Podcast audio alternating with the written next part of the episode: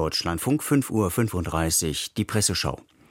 Zahlreiche Zeitungen kommentieren die Äußerungen von Frankreichs Präsident Macron, der eine Entsendung westlicher Soldaten in die Ukraine nicht grundsätzlich ausschließt. Was reitet ihn da nur? fragt die Volksstimme aus Magdeburg. Gut möglich, dass Macron vom eigenen Versagen ablenken will, davon, dass aus Frankreich mangelnde militärische Unterstützung für die Ukraine kommt. Doch so provoziert Macron eine brandgefährliche Eskalation. Ganz klar, NATO-Truppen haben in der Ukraine nichts, aber auch gar nichts zu suchen. Käme es dazu, wäre der Ausbruch eines dritten Weltkriegs wahrscheinlich, warnt die Volksstimme. Das Handelsblatt vergleicht Macrons Vorgehen mit dem von Bundeskanzler Scholz. Der Gegensatz zur Position des Bundeskanzlers, der noch wenige Stunden zuvor erstmals zu begründen versucht hatte, warum er den Marschflugkörper Taurus nicht an die Ukraine liefert, könnte größer kaum sein. Die Maxime seines Handelns nichts tun, was auch nur den Anschein einer direkten Konfrontation eines NATO-Staats mit Russland wecken könnte. Keine der beiden Positionen überzeugt, findet das Handelsblatt. Die Frankfurter Allgemeine Zeitung sieht es so. Donald Trump hat Putin schon signalisiert, dass er, würde er zum amerikanischen Präsidenten gewählt, wahrscheinlich keinen Finger krumm machte, um den Europäern zu helfen.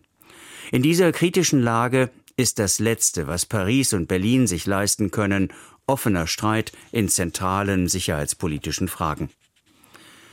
Die Märkische Oder-Zeitung ist besorgt.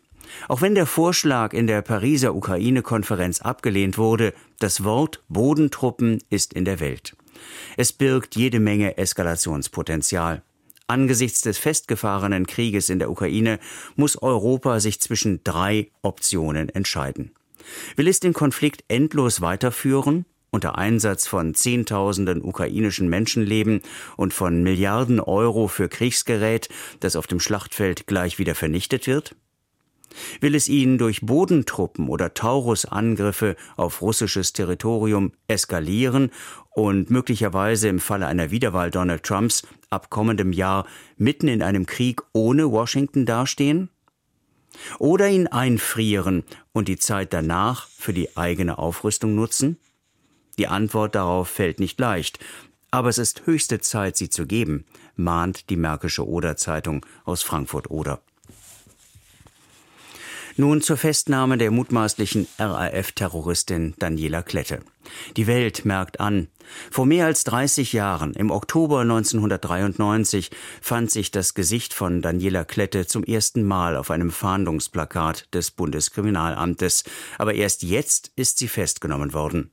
Man kann das deuten als Versagen des Rechtsstaates und seiner Behörden, vor allem des Bundeskriminalamtes. Aber das wäre nicht fair. Denn eigentlich ist der Erfolg in der Sebastianstraße in Berlin-Kreuzberg ein Beleg für die Beharrlichkeit, mit der die rechtsstaatlichen Behörden vorgehen, meint die Welt. Die Badische Zeitung erklärt, Daniela Klette werden zunächst einmal weniger Taten mit politischem Hintergrund vorgeworfen, sondern Raubzüge und versuchter Mord. Gemeinsam mit anderen Ex-Terroristen soll sich Klette so ihr Leben unter falscher Identität finanziert haben. Ist es ein Zufall, dass sich Klette dafür Berlin-Kreuzberg ausgesucht hatte? Eher nicht. Die linksextreme Szene dort pflegt in Teilen weiterhin eine schräge RAF-Romantik. Das Untertauchen in diesem Milieu war vermutlich recht leicht. Umso wichtiger, dass die Ermittler nicht nachgelassen haben in ihrem Fahndungsbemühen. Mord verjährt nicht und Verbrechen müssen aufgeklärt und geahndet werden. Das ist der Rechtsstaat übrigens auch den Opfern des RAF-Terrors schuldig, betont die Badische Zeitung aus Freiburg. Die hessische Niedersächsische Allgemeine vermerkt, von den zehn Morden der dritten RAF-Generation zwischen 1985 und 1993 ist lediglich bei einem der Täter bekannt. Die ungelösten Fragen rund um die Anschläge der Linksterroristen und die nicht ermittelten Täter fördern den Mythos RAF. Es gibt zahlreiche Dokus, Spielfilme, Bücher und Theorien, doch es fehlt die letzte Gewissheit, weil die Täter schweigen oder untergetaucht waren. Mit der Festnahme der letzten RAF-Terroristen besteht die Chance auf neue Erkenntnisse und Gerechtigkeit, hofft die hessische Niedersächsische Allgemeine.